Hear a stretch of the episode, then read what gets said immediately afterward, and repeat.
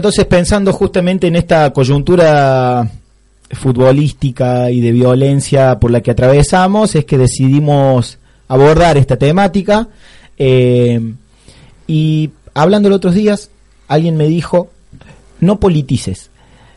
Y a partir de esa frase es que me parece que en este espacio tenemos que politizar, porque el fútbol ha dado muestra durante, y la historia nos ha dado muestra, de que siempre la política y el fútbol han ido de la mano.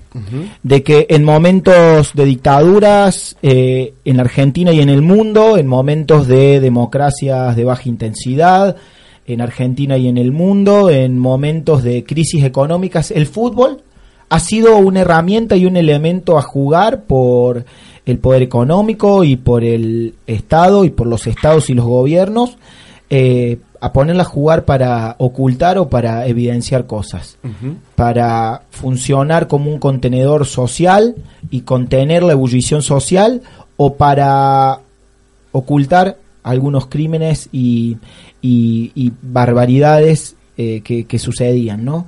Entonces me parece que siempre hay que politizarlo, en el sentido de, de, que la política nos atraviesa porque es la práctica misma de la vida, de la toma de decisiones, eh, y, de, y de nuestro andar en la vida, ¿no? Entonces, el politizar para mí es una... Eh, es una herramienta de defensa ante tanta despolitización justamente y ante hacernos pensar de que siempre las cosas suceden porque sí, porque o porque son neutrales o porque eh, no y, y, me parece que en ese sentido politicemos porque es lo correcto y porque siempre es sano porque ahí vamos a encontrarle las reales respuestas a los problemas que atravesamos. De las decisiones políticas, de las políticas públicas, por acción u omisión, el Estado siempre está. Eh, y, en ese sentido me parece que la historia nos ha dado muestra de, esto y es un poquito el repaso que queremos hacer hoy de la mano de Eduardo Galeano. Veo que trae un, un, lindo libro ahí eh, sobre Eduardo Galeano, no lo he leído, no tuve esa oportunidad.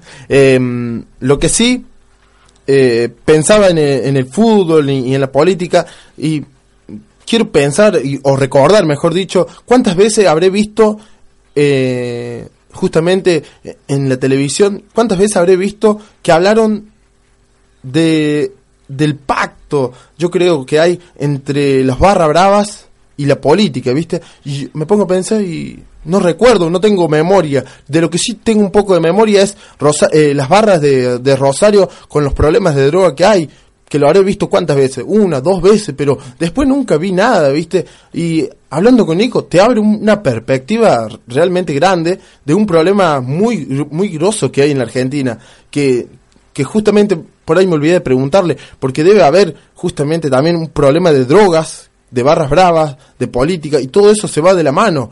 Así que me abre realmente una perspectiva muy grande del tema este.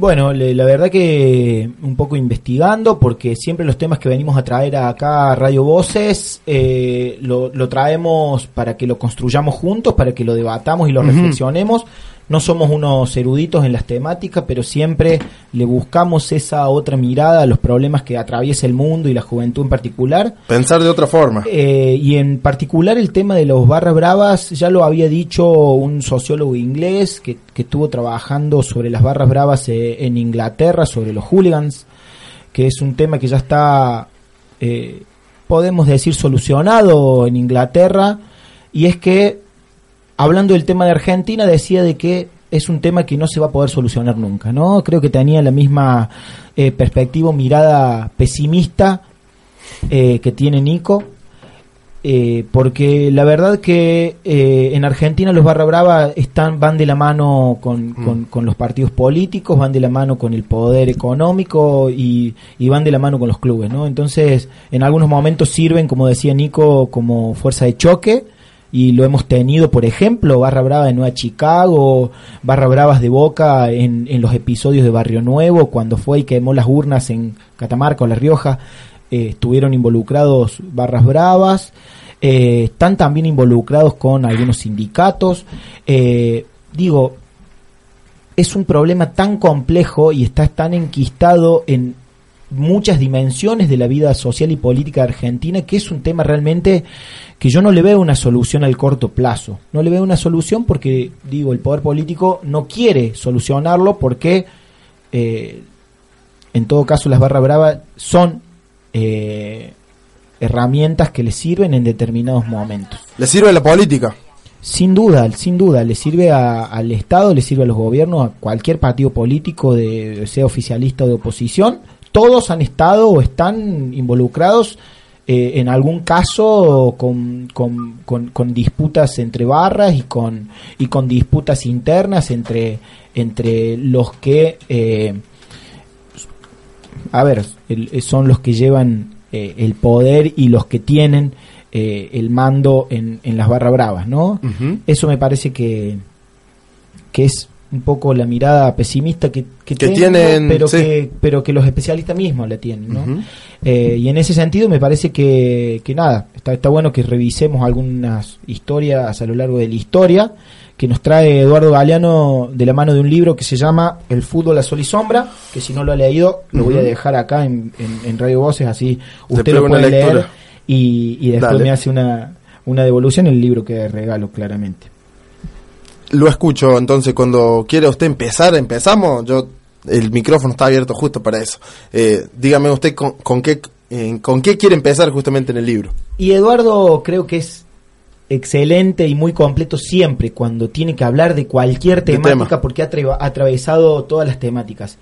En esta oportunidad nos trae algunas historias cortas. Eh, no quiero leer todas, está claro, pero sí traje seleccionada cuatro, cinco, que me parece que son botones de muestra, ¿no? Que en determinados momentos de la historia vamos a atravesar desde los primeros mundiales hasta la actualidad, cómo el fútbol ha servido a determinados intereses. ¿Cómo no vamos a politizar el fútbol si el fútbol es política? Eso es lo que nos dice Eduardo Galeano en su libro. Y quería arrancar con, eh, con una de sus pequeñas historias que se llama El Mundial del 38, ¿sí? Eh, donde hace un relato de lo que pasaba en ese momento eh, y en un momento de su historia nos dice, el campeonato mundial del 38 fue eh, hecho en, en Alemania, en Italia, perdón. Y en Italia se estaba redactando el manifiesto sobre la raza, empezaban los atentados antisemitas, Alemania ocupaba Austria, Hitler se dedicaba a cazar judíos y a devorar territorios. El gobierno inglés enseñaba a los ciudadanos a, defenderse de los gases asfixiantes y mandaba a copiar alimentos.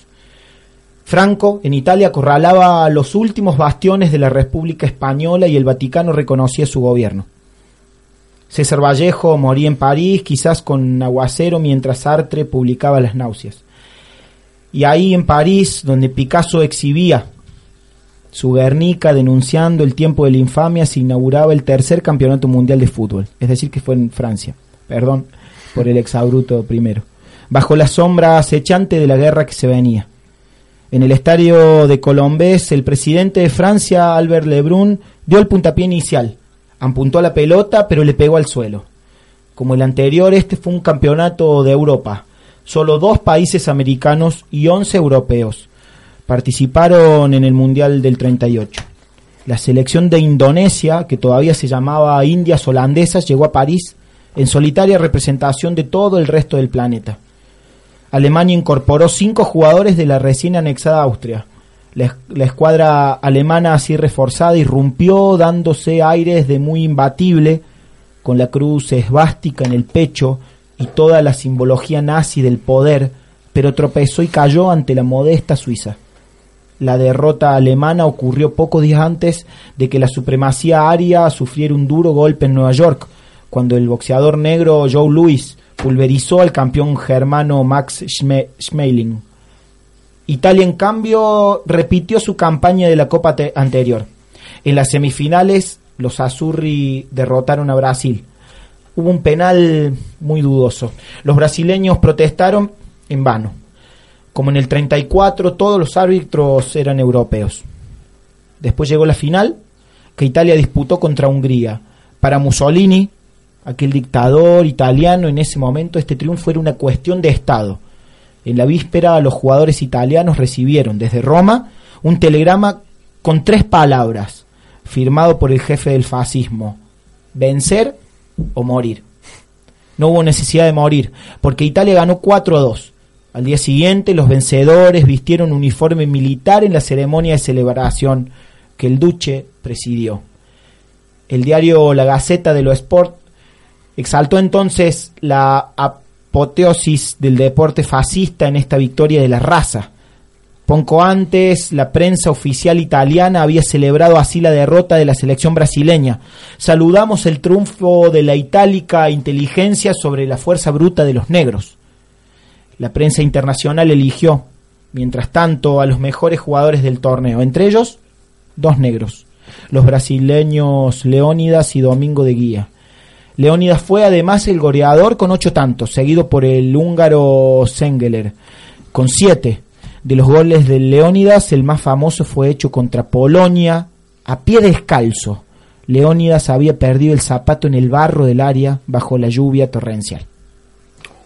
Que mm, me, gusta escuchar siempre a Eduardo Galeano, sinceramente. Eh, si por ahí lo, estás leyendo vos y me lo llevo a la mente y, lo escucho a Eduardo Galeano leyendo eso, me hace volar, ¿viste? Cuando te hace volar la cabeza algo.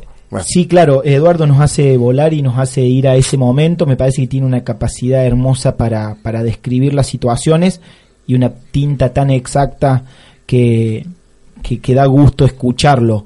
Eh, espero estar a la altura de semejantes textos. Me parece que ya en el 38 eh, el fascista Franco le decía esto es una cuestión de Estado, que la victoria de Italia en la final del Mundial del 38 era una cuestión de Estado. Mira vos, Maxi, si no vamos a politizar algo que ya viene politizado desde el principio del siglo XX. Totalmente. Eh, vos me habías eh, proponido, mientras vamos leyendo, propuesto, eh, gracias por corregir ahí, eh, que pongamos temas musicales. Podríamos ir echando música y fútbol, que me parece que el rock nacional y el rock de, de varios lugares de Latinoamérica y del mundo siempre han ido de la mano. O compartimos una lectura más y si querés después ponemos la música. Como, como te parece que si te escucho un rato más, yo ya tengo listo un tema de los piojos que es Maradó, eh, que me gusta escuchar, así que te, te escucho un texto más, dale. Bien, el Eduardo nos dice en otro de los textos que se llama Los generales y el fútbol en pleno carnaval de la victoria del 70, el general Medici, dictador del Brasil, regaló dinero a los jugadores. Posó para los fotógrafos con el trofeo en las manos y hasta cabeció una pelota ante las cámaras. La marcha compuesta para la selección, para French Brasil, se convirtió en la música oficial del gobierno mientras la imagen de Pelé volando sobre la hierba ilustraba en la televisión los avisos que proclamaban ya nadie detiene al Brasil. Cuando Argentina ganó el Mundial del 78, el general Videla utilizó con idénticos propósitos la imagen de Kempes, imparable como un huracán.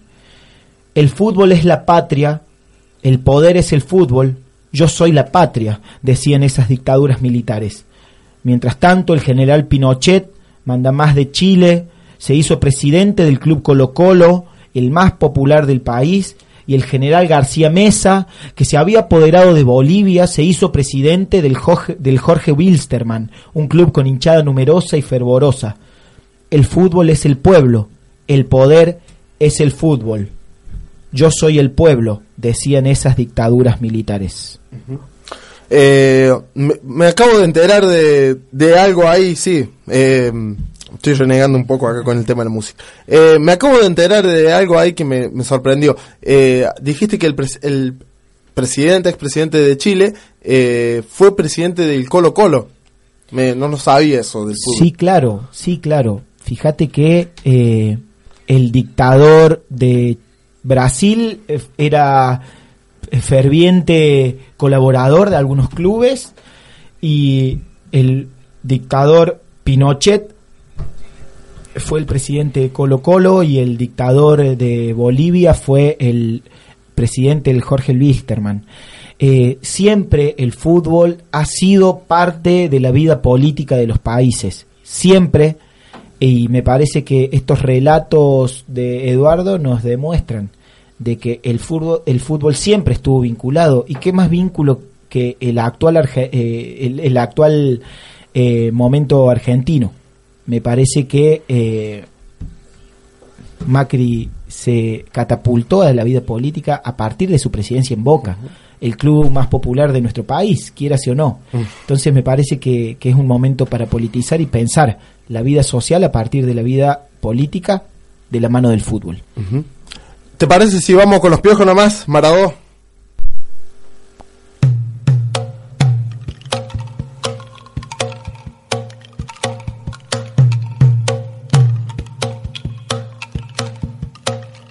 Dicen que escapó de un sueño en casi su mejor gambeta. Que ni los sueños respeta, tan lleno va de coraje, sin demasiado ropaje y sin ninguna careta. Dicen que escapó este mozo del sueño de los injeta, que a los poderosos reta y ataca a los más villanos sin más armas en la mano que un 10 en la camiseta.